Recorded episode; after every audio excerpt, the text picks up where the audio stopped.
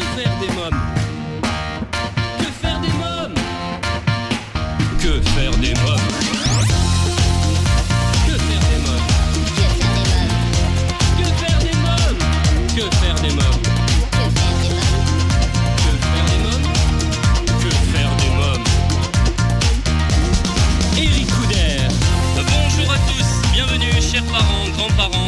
et oncles, parrains et marraines professionnels de la petite enfance, c'est Eric Couder. Je suis très heureux de vous retrouver pour un nouveau numéro de Que faire des mômes, votre magazine 100% famille. Les amis, aujourd'hui, comme chaque semaine avec mes invités, nous allons parler d'éducation, vous donner des conseils, des astuces et des idées pour divertir et occuper vos enfants. Dans quelques instants, je recevrai Chantal Weiser, ancien professeur spécialiste dans les troubles de l'apprentissage, facilitatrice Davis pour la dyslexie et l'autisme et coach scolaire pour son livre Pour ne plus ramer à l'école aux éditions des clés de Brouwer. Côté cinéma, je recevrai Gilles Demestre pour son film Événement. Demain est à nous sorti le 25 septembre. Mais d'abord, je reçois Louise Aquili et Axel Fagnot pour nous parler du prochain goûter concert de la pochette musicale Poulengue et les financiers qui aura lieu le 5 octobre à 16h au musée national Jean-Jacques Henner. Bonjour Louise Aquili. Bonjour.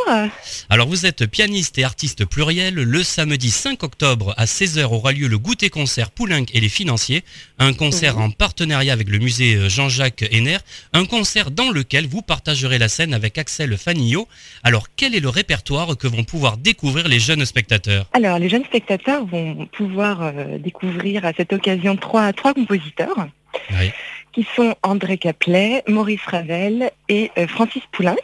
Oui, Et moi, j'ai l'impression que ce sera un petit peu comme une, euh, comment dire, une sortie à la fête foraine. Oui, euh, Ah oui. pour ces pour ces jeunes, oui, car euh, on est on est on est dans un univers euh, de, de, de sable, de contes et de sorties parisiennes à Montmartre, voilà, avec beaucoup d'humour, de l'ironie, voilà, autour de poèmes de Max Jacob, de Maurice Carême. Alors Louise Aquili, parlez-moi de vous. Vous enseignez le piano hein, au conservatoire du 15e arrondissement de Paris hein Exactement, Voilà. j'enseigne le piano là depuis trois ans au conservatoire du 15e. Ouais. C'est très intéressant, voilà, je suis en cursus En pédagogie là au CNSM. Ouais. Et j'a- j'adore concocter des, programmes pour les jeunes et, et notamment pour, ce, pour les goûts de concert de la pochette musicale. C'est la deuxième fois que je viens. Euh, et c'est toujours très sympa, voilà, ce- ce- cette formule de concert goûté. Ouais. Et là, je suis ravie de, de partager la scène avec Axel, qui n'est pas encore venu à la pochette. Alors, à quel moment le piano est entré dans votre vie? Très tôt, euh, 4 ans et demi, on m'a Ah oui. mis, mise au piano. euh, voilà, même pas de souvenir de vie sans piano, pour te dire. hein. Euh, C'était le chant avant, et puis à partir de 4 ans euh, et demi, euh, le piano. Donc ça n'a jamais quitté ma vie, et, et- et j'en suis ravie. Quel conseil vous donneriez aux jeunes, euh, aux très jeunes même, aux enfants qui ont envie de faire du piano? Travailler régulièrement, car c'est la clé. Voilà. Ouais, Donc- Beaucoup de travail, hein, c'est ça. Il faut du travail. Ah, ben, il faut être motivé, il faut aimer ça, et puis il faut travailler tous les jours. Sinon, c'est voilà, sinon c'est un peu compliqué. Allez, pour terminer, euh, quelques mots sur votre duo avec euh, Axel Fagnot, avec qui vous collaborez régulièrement. Comment est né ce duo? Oui, c'est une bonne équipe qu'on a formée en 2015. Euh, un peu, c'est un peu un coup de cœur. On s'est rencontrés autour des histoires naturelles de Maurice Ravel, qu'on redonne toujours. C'est un petit peu le, le fil conducteur de notre duo. Euh, on s'est rencontrés voilà, avec Ravel, avec, euh, avec euh, ces mélodies françaises, tout, tout- tout cet univers. Euh, on a joué au Festival euh, on a joué dans, dans une bergerie, voilà, on a fait des, des concerts pour le jeune public, des masterclass ensemble. On se connaît bien, on se connaît bien, on est très complices. Ouais. Et, et je pense que là, au musée Jean-Jacques Henner, ce sera encore une nouvelle, une nouvelle aventure pour le duo. Bah, Très bien, bah, c'est un bon enchaînement puisque j'accueille à présent Axel Fagnot. Merci Louise Aquili. Eh bien, merci beaucoup, Monsieur Couder. Bonjour Axel Fagnot. Oui, bonjour. Alors vous êtes soprano et étoile montante de la scène française. Vous partagerez la scène avec Louise Aquili le samedi 5 octobre à 16h lors du goûter concert euh, Poulengue et les financiers. Alors comment se prépare-t-on à une rencontre avec le jeune public? Euh, bah, comme avec une rencontre avec un public, euh, tout autre public, c'est-à-dire qu'on se prépare euh, bien, donc on, on travaille son texte, on travaille, euh, on travaille avec son partenaire et on essaie de surtout d'être le plus intelligible possible, encore plus parce que pour un jeune public, je pense que c'est important, Ouais. encore plus, et, euh, et de ouais de, de rester euh, le plus ouvert possible et de pouvoir communiquer encore plus avec le public. Je pense que c'est ça qui change. Qu'est-ce que c'est qu'une voix soprano? Alors une voix soprano, c'est la voix de femme la plus aiguë. C'est-à-dire que dans chaque voix, il y a voix d'homme, voix de femme, et il y a voix aiguë, voix grave. Et chez les femmes, la voix aiguë, ça s'appelle voix de soprano. Axel Fanillot, est-ce que vous êtes gourmande? Ah oui, je suis très gourmande. si je vous demande ça, bien sûr, c'est que j'ai bien noté que lors des goûters concerts à la pochette musicale, les spectateurs pourront euh, déguster les pâtisseries d'amande prix. Je vous remercie, Axel Fanillot. Merci beaucoup. Bah, merci à vous. Les goûters concerts de la pochette musicale Poulingue et les financiers avec Axel Fanillot et Louise Aquili et les pâtisseries d'amande prix le samedi 5 octobre à 16h au musée national Jean-Jacques Henner à Paris 17e. Un rendez-vous familial à ne surtout pas manquer. Dans Que faire des mômes, il est temps à présent de parler cinéma. Que faire des mômes? Euh, c'est le film événement de cette rentrée sorti au cinéma le 25 septembre. C'est un véritable coup de cœur. Demain est à nous un film de Gilles Demestre qui trace le portrait d'enfants qui œuvrent à travers leurs actions à changer le monde. Gilles Demestre est mon invité. Bonjour euh, Gilles Demestre. Bonjour. Votre actualité, euh, c'est Demain est à nous, un film sorti le 25 septembre au cinéma.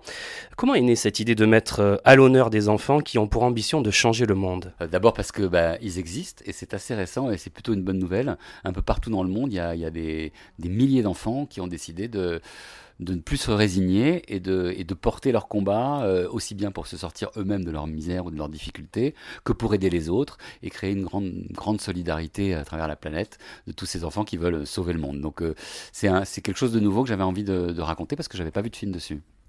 Alors, quel est le message justement que vous avez souhaité véhiculer à travers ce film? Le message, il est, il est absolument incroyable et pour nous adultes, c'est bouleversant.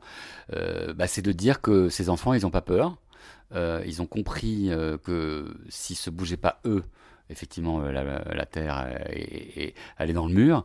Et donc, sans stigmatiser les adultes, sans dire les adultes qu'est-ce que vous avez fait de, notre monde, ils ont dit bah non, bah nous on sera là encore en 2100, donc on va commencer à construire des choses. Et les choses elles sont assez simples. Ils disent on va pas régler le problème de la misère, on va pas régler le problème du climat. c'est pas quelqu'un tout seul qui va régler ça de manière générale, mais c'est chaque petit geste, chaque action de chacun qui va faire que tout ça va bouger. Vous avez des enfants dans le film qui, euh, euh, en bas de chez eux, aident des sans-abri, comme Arthur euh, en France, qui peint des toiles et avec l'argent va, nourrir les, quelques SDF de, Cambrai. Vous avez José Adolfo, à Arequipa, au Pérou, qui a créé une banque, une petite banque, une éco-banque, pour aider les enfants pauvres de chez lui à pouvoir aller à l'école. Enfin voilà, vous avez des, la petite indienne qui va défendre les enfants des rues, qui est elle-même une enfant des rues et qui a décidé de défendre ses enfants. Dans chaque endroit de la planète, il y a des enfants qui décident de faire des petites actions euh, qui vont, euh, pour eux, selon eux, euh, faire bouger les choses. Comment vous avez découvert ces enfants? Alors c'est une grosse enquête, hein. on a travaillé pour les trouver parce qu'il y en a beaucoup et donc il faut aussi trouver les, bons, ceux qui portent des, vrais, des vrais messages évidemment, en sachant que la caractéristique en fait générale du film c'est quand même que euh, ce qui est important, c'est l'école, c'est l'éducation, c'est la connaissance, et que c'est comme ça aussi que les enfants peuvent s'en sortir, parce qu'il y a des millions et des millions d'enfants qui n'ont pas accès à, l'éducation, et donc la plupart de, ces enfants se battent pour ça, hein, évidemment. Et puis l'autre message aussi, et ce qu'on cherchait, c'était des enfants qui étaient dans euh, voilà, dans, des vrais combats actifs. C'est pas des, c'est pas des lanceurs d'alerte comme Greta Thunberg, c'est vraiment des enfants qui agissent euh, et qui euh, agissent, même si on les aide pas, ils foncent, même si on leur met des obstacles, ils foncent. Donc c'est des enfants qui sont très engagés. Peut-être que ça vous ne le savez pas encore, mais nous les enfants, nous allons sauver le monde. Bonjour à tous, j'ai créé une banque pour les enfants et les jeunes. Là, vous voyez, les élèves donnent leurs déchets à recycler. Les filles les pèsent et elles leur disent combien ça vaut. Je pars des toiles, je les vends et avec l'argent, je achète de la nourriture, des duvets et je les donne aux sans-abri. On écrit des articles sur les histoires des enfants qui travaillent. On a le droit d'exprimer notre opinion à partir du moment où on est concerné. On va essayer de les sensibiliser sur le mariage précoce. Pourquoi nous les filles nous subissons ceci? Pourquoi? Les enfants peuvent tout changer. Si on leur apprend quand ils sont petits ce qui est bien et ce qui est mal, quand ils seront grands, ils pourront changer les choses. Nous voulons un avenir meilleur pour nous tous. Je lutte aussi pour les autres enfants. On peut porter la douleur de tout le monde et la transformer en joie. Tous ensemble, j'espère qu'on deviendra invincible. Yes, nous pouvons. Les enfants sont l'avenir. C'est là que j'ai eu l'idée. C'était une idée folle, mais elle s'est réalisée.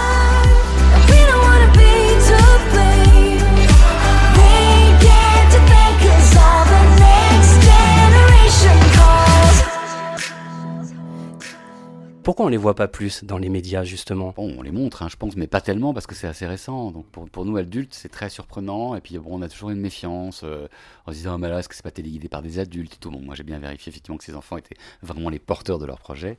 Et c'est ça qui est extraordinaire, c'est que la plupart de ces enfants sont, c'est eux qui entraînent les adultes avec eux. Ils les, poussent, ils ont tellement d'énergie. Euh, donc euh, je pense que le film va aider. les gens sont très surpris quand ils voient le film, ils s'attendent pas du tout à voir ça. Ils pleurent, ils sont bouleversés. Il y a un monsieur même qui m'a dit, c'est dans ma vie, c'est mes premières larmes d'espoir. Et je trouvais que c'était super beau parce que c'est ça le film en fait, c'est des larmes d'espoir. On est tellement incroyablement euh, bah, euh, joyeux de voir ces, enfants merveilleux. Euh, donc, donc voilà, donc c'est vrai que c'est une nouveauté, donc mais je pense que le film fera forcément bouger un peu, un peu ceux qui vont le voir, vont découvrir ça et que d'autres enfants vont pouvoir s'exprimer. Les enfants eux-mêmes en allant voir le, le film vont plus se sentir seuls et vont se dire bah c'est très bien, je peux ne pas avoir peur de parler, je peux ne pas avoir peur d'exprimer mes opinions et c'est un échange aussi les adultes, les enfants, c'est une communication qui doit se créer. Est-ce que les enfants ont accepté facilement ce projet de film? Oui, la plupart des enfants, évidemment, euh, ont, ont envie de communiquer sur, euh, sur ce qu'ils font.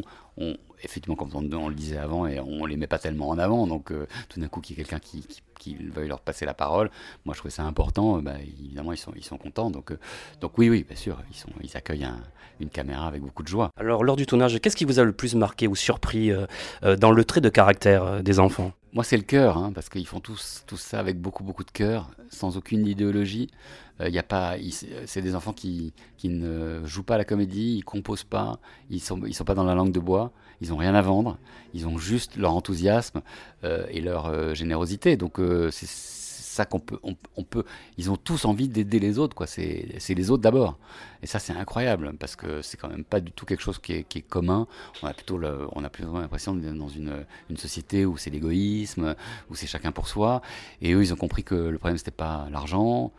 Évidemment, on en a besoin, mais c'était pas le problème l'argent, le pouvoir, tout ça. Non, que c'était le don qui donnait euh, de, la, de la joie dans la vie et du bonheur. Donc euh, ils sont tous, ils sont tous très joyeux d'ailleurs. hein, c'est incroyable, c'est des leçons. hein. Et il y a quand même des enfants qui risquent leur vie, comme Aïssatou. Elle se bat euh, pour la cause des femmes euh, mariées euh, trop tôt, enfin les jeunes filles mariées trop tôt. Elle risque sa vie, on est d'accord Bonjour, chers amis, chères sœurs. Je suis la présidente du groupe thématique mariage précoce du Club des jeunes filles leaders de Guinée. Aujourd'hui en Guinée, il y a 64% des jeunes filles mariées avant l'âge de 18 ans. 20 à 22% des jeunes filles mariées avant l'âge de 15 ans. C'est vraiment pas euh, possible. C'est pitoyable. Pourquoi nous ne sommes pas comme les garçons? Pourquoi les garçons, eux, on ne les oblige pas à marier une fille à bas âge? Demandons-nous pourquoi. La réussite euh, pour nous les filles, c'est quoi? C'est de continuer les études afin d'être bien instruite pour pouvoir travailler, avoir une belle carrière. Une fille qui a 14 ans, qui a 12 ans, qui a 17 ans, qu'est-ce qu'elle va donner à son mari? Rien que de la souffrance. Mais je vais vous donner un conseil. Acceptez d'étudier et n'acceptez jamais qu'on vous donne un mariage avant vos 18 ans. Un autre trait de caractère effectivement entre tous ces, ces enfants, c'est qu'ils sont tous très courageux. Ils font des choses qui sont souvent dangereuses, souvent compliquées. Aïssatou, elle arrête des mariages de petites filles. Euh, c'est évidemment euh, contre la tradition et des gens peuvent. Elle, le dit d'ailleurs qu'ils se font frapper souvent et des choses comme ça. Euh, Ina, qui en Inde aide, bah, est, une, est enfant des rues qui, a, créé un journal pour défendre les enfants des rues et les enfants esclaves. Bah, souvent, elle se fait agresser par les gens dans la rue, donc c'est très dangereux. On n'a pas l'habitude d'entendre parler d'une petite fille en Inde. Elle se bat, pour la cause des, femmes aussi. hein. Je veux dire, les Boliviens, ils sont dans les mines, ils se battent pour euh, changer leur, leur vie.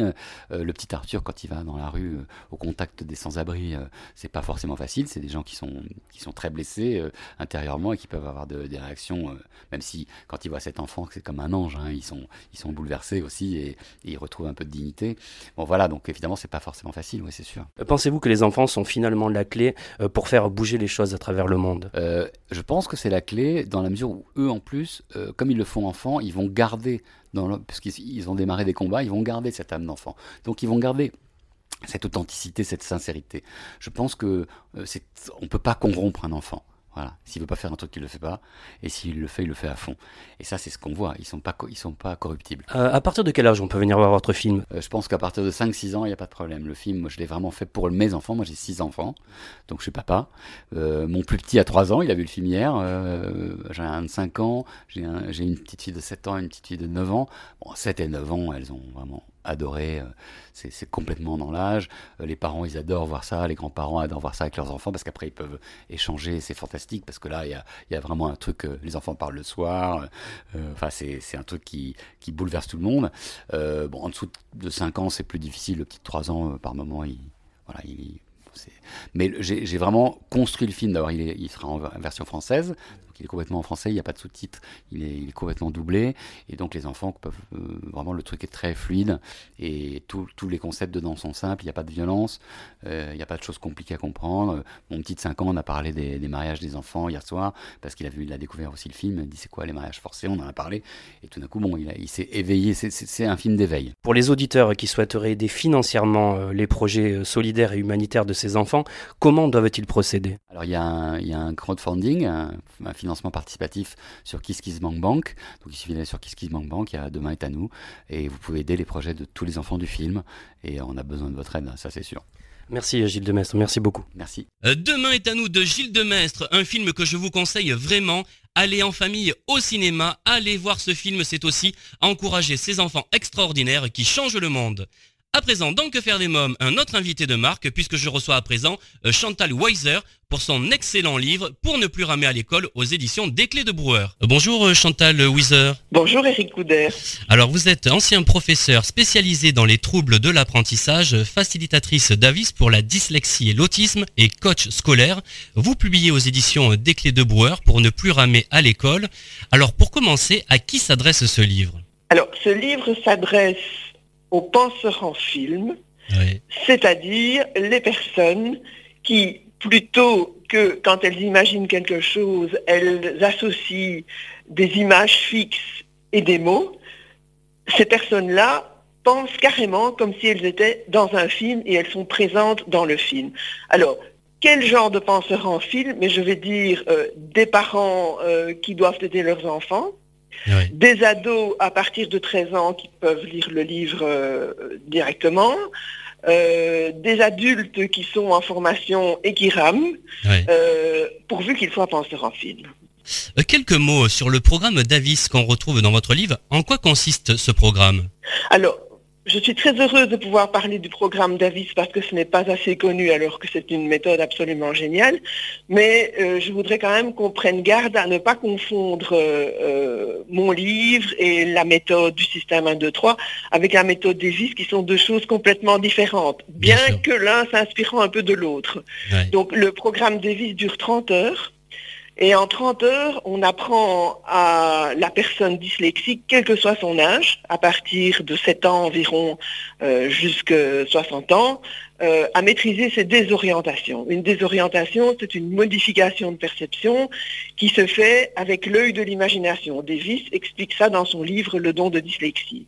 Donc en 30 heures, on refait en pâte à modeler, donc en trois dimensions, euh, l'alphabet, petites lettres, grandes lettres, et, et on refait les chiffres, les signes mathématiques. On refait tout ça en trois dimensions puisque euh, Davis, qui pour moi est le pédagogue du XXe siècle totalement inconnu, euh, il est le seul à euh, vouloir remettre le code, à savoir les chiffres et les lettres, en trois dimensions depuis une manipulation, ce qui est absolument génial avec un apprenant, quel que soit son âge. Parliez de la méthode, le système 1, 2, 3. Qu'est-ce que c'est exactement? Alors ça, c'est plutôt l'approche que moi j'ai développée depuis ma pratique avec euh, des enfants ou des ados en difficulté qui venaient chez moi et je me suis rendu compte qu'au fond, pour améliorer leur fonctionnement, euh, il était utile de formater le fonctionnement d'un penseur en film. Alors vous pensez bien qu'au départ, ça part de moi. C'est parce que moi, je fonctionne comme ça et que quand je faisais des, des, formations en gestion mentale ou autre, je voyais que je fonctionnais différemment des autres. Et donc, je me suis dit, mais est-ce qu'il y a que moi qui fonctionne comme ça? Et je me suis rendu compte en, en 10, 12 ans de pratique que les gens qui pensent en film fonctionnent comme cela.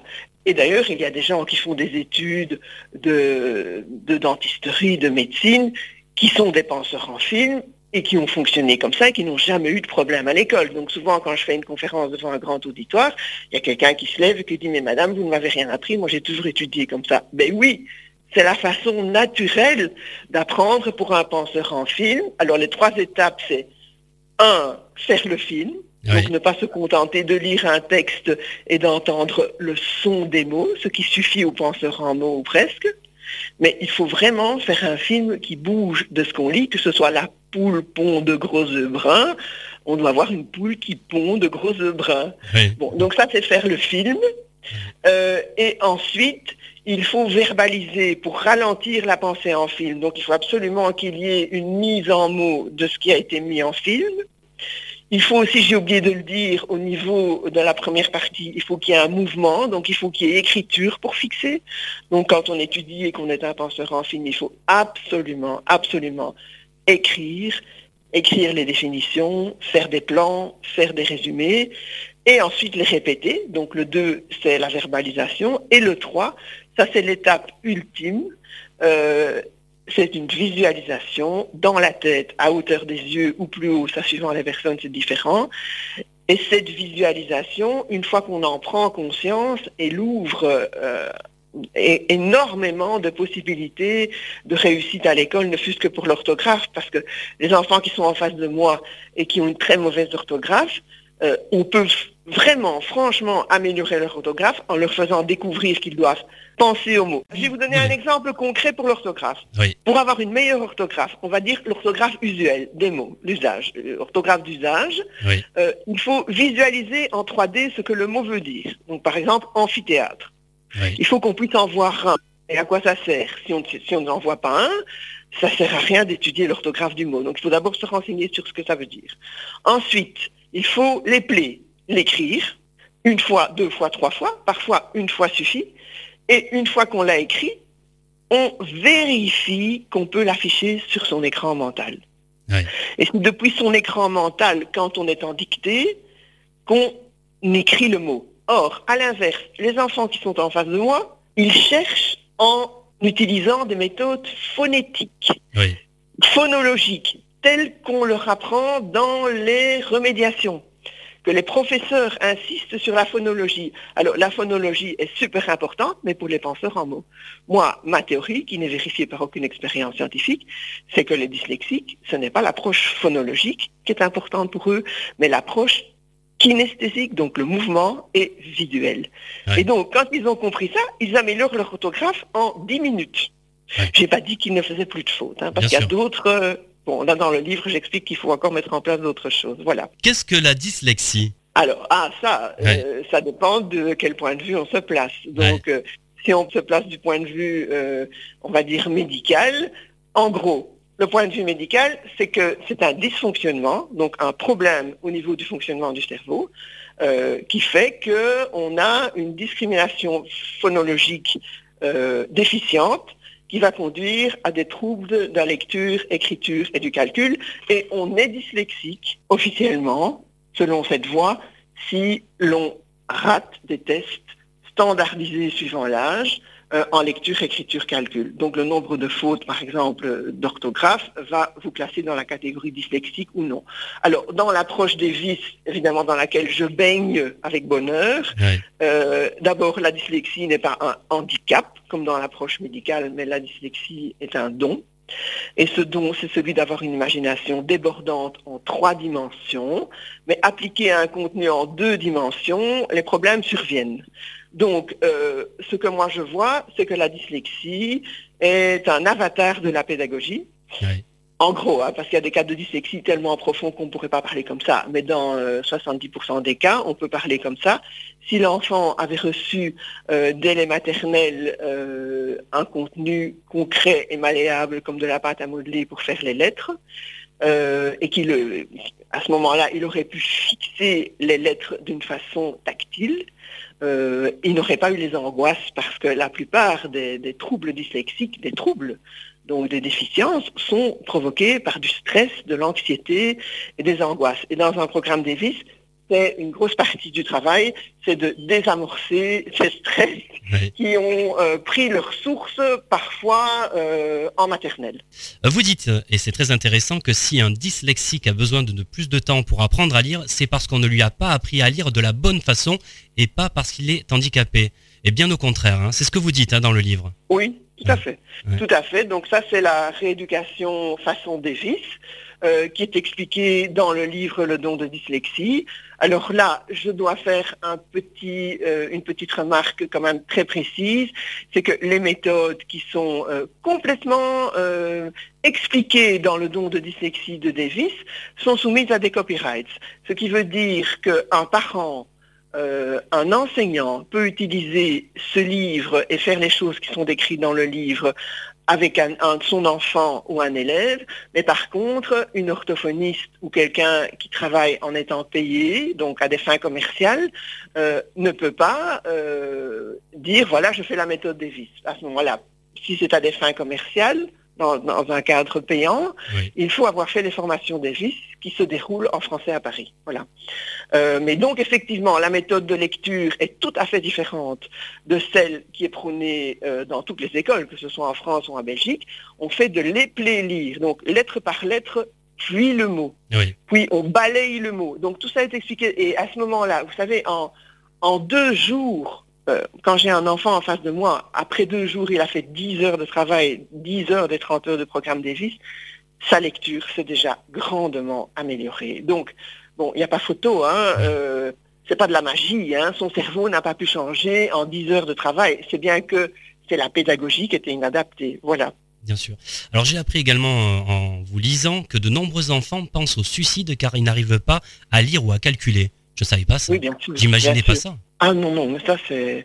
Je ne vais pas dire que j'ai des enfants qui pensent au suicide euh, tous les mois, non, ça je ne peux pas dire. Bien sûr. Mais certainement euh, un parent. Donc euh, les, enseignants et même les parents ne mesurent pas la souffrance intime qu'un enfant de maternelle ou de début de primaire vit parce qu'il n'arrive pas à écrire, à lire comme les autres copains de sa classe c'est vraiment une souffrance qui, se marque profondément. Et parfois, dans le cadre d'un programme Davis, on arrive à faire euh, émerger et, pas effacer, mais déplacer cette souffrance chez des gens qui ont 30 ans, 40 ans. Hein. C'est toujours là, hein, cuisant, euh, parce que c'est le premier contact social prégnant et vous n'êtes pas performant. Et vous ne savez pas pourquoi vous n'êtes pas performant. Donc, bien entendu, vous pensez, l'enfant pense qu'il est idiot, qu'il est bête, qu'il ne vaut pas la peine. Voilà. Alors, vous parlez également euh, dedans, et on entend beaucoup parler de cette méthode, c'est la méthode Montessori, Maria Montessori. Euh, donc, dans cette méthode, Maria Montessori fait écrire avant d'apprendre à lire. Qu'en pensez-vous? Les deux doivent être couplés. Donc, moi, je prône plutôt d'abord euh, la fabrication en pâte à modeler. Donc euh, Maria Montessori, elle, euh, proposait plutôt les lettres rugueuses, mais elles viennent très tôt, ces lettres rugueuses. Hein. Ce sont des enfants maternels qui font ça, hein. tandis que dans l'enseignement traditionnel, on fourgue, je vais dire, l'alphabet à des enfants euh, de primaire et ils n'ont pas eu d'approche tactile. Donc bon, l'écriture, c'est une approche, c'est un mouvement, c'est tactile, donc oui, c'est une excellente idée. Maintenant, est-ce que ça doit venir juste avant ou en même temps? Moi, je dirais plutôt en même temps que l'on fait découvrir les en pâte à modeler, on les fait, on les fait écrire. Voilà, ça c'est un petit peu mon point de vue. Euh, il y a quelques jours a eu lieu la rentrée des classes. Euh, d'après vous, faut-il changer l'école? Il faut quand même se dire aussi que euh, ce dont je parle, ça ne concerne pas tous les élèves. Il y a, euh, je ne sais pas combien de pourcents exactement, mais il y a certainement 60-70% des élèves qui n'ont pas besoin de ces méthodes tactiles. Donc il faut changer le regard des enseignants sur ces élèves. Mais je ne dirais pas qu'il faut changer l'école. Il faut aussi changer dans la tête de l'élève son regard sur ses difficultés et qu'il comprenne pourquoi il est en difficulté. C'est parce que la pédagogie, qui évidemment dans un système démocratique est fait pour le plus grand nombre, ne tient pas compte de sa différence. Donc tant qu'on ne tiendra pas compte de sa différence et que cette approche ne sera pas connue, euh, c'est lui-même qui doit s'adapter en faisant dans sa tête ce qu'on ne lui propose pas. Vraiment, un conseil que je pourrais donner aux parents qui ont un élève en difficulté, essayez d'abord simplement de lui dire bien dans le calme, fais le film, complet de chaque phrase. Et là, vous serez étonné. Alors, que pensez-vous de l'utilisation de l'ordinateur? Peut-il, selon vous, troubler l'apprentissage de l'écriture? Alors, l'utilisation de l'ordinateur euh, pour aider un enfant en difficulté a des aspects positifs et négatifs. L'aspect positif, c'est qu'un enfant complètement démoralisé, découragé, grâce à cela, parce qu'il joue un petit peu et qu'il va arriver à faire des choses et à être aidé, il va retrouver une motivation, s'il s'agissait justement d'un enfant du style déprimé ou même avec des idées suicidaires. Euh, Mais euh, jamais l'ordinateur, euh, la clavigraphie ne remplace l'écriture, qui est vraiment un mouvement cérébral kinesthésique qui doit avoir lieu au moment de l'apprentissage de l'écriture. Donc voilà, dans la méthode Davis, nous, on n'a pas de problème avec ça parce qu'on enlève les désorientations sur l'écriture. Quelqu'un qui ne fait pas la méthode Davis va me dire, oui, mais mon enfant a mal, il déteste écrire, écrire pour lui est une souffrance, si écrire pour lui est une souffrance, c'est qu'il a des désorientations sur l'écriture qui doivent être enlevées. Une fois qu'il a enlevé ces désorientations sur l'écriture, ce qui va relativement vite, à moins qu'il ait vraiment été traumatisé profondément par un enseignant qui lui a dit tu as une écriture de cochon alors qu'il avait six ans et demi, et qu'à cet âge-là, ils sont d'une sensibilité mais extrême, eh bien, donc s'il n'y a pas ce cas-là, il y a moyen d'enlever les désorientations à l'écriture, et à ce moment-là, ils comprendront qu'écrire les aide grandement même pour comprendre, et ça, ça a été prouvé par euh, des travaux qui ont été faits aux États-Unis, que je cite dans mon livre. Il y a une chose dont je voudrais qu'on parle, euh, c'est comment apprendre une langue étrangère, parce que vous avez une technique. Oui, c'est-à-dire que euh, c'est simplement l'application du système 1, 2, 3. Donc, je veux apprendre un mot ou une phrase en anglais, on met le mot en contexte. Donc il faut remettre le mot en contexte dans un film lorsqu'on est un penseur en film. Donc il faut introduire le réel. Une tasse de thé, un cup of tea, il faut qu'on sente, qu'on touche, qu'on ait envie de boire une tasse de thé. Et ce travail-là de construction d'une image proche de la réalité, les élèves qui étudient les langues ne le font pas. Alors, soit parce que le cours n'y invite pas. Euh, là, il faut faire le travail soi-même. Si le cours y invite, ben, c'est très bien, mais il faut, quand ils étudient, qu'ils n'oublient pas de faire ça. S'ils ne le font pas, lorsqu'ils ont une compréhension à l'audition, les mots sont des mots en son et qui n'ont aucun sens. Tandis qu'il faut savoir qu'un penseur en mots, le son d'un mot porte sens. Donc, si on est penseur en film, bon, ça paraît inimaginable que quelqu'un puisse comprendre la phrase le train entre en gare, sans imaginer un vrai train qui bouge et qui entre dans une vraie gare avec l'odeur de la gare et les bruits de la gare. Donc oui, donc c'est ça qu'il faut savoir. Un penseur en mots, il ne doit pas faire tout ce boulot-là. Il voit une photo d'un train qui a l'air d'entrer, donc en 2D, une image fixe, et il entend les mots dans sa tête et il a compris.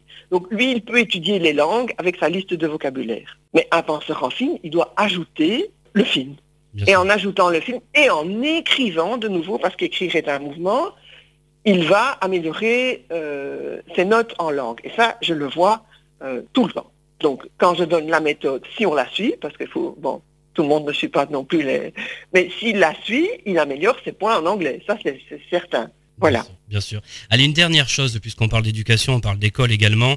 Comment imaginez-vous l'école de demain? Euh, Dans mon rêve, c'est que euh, on accorde une place aux penseurs en film.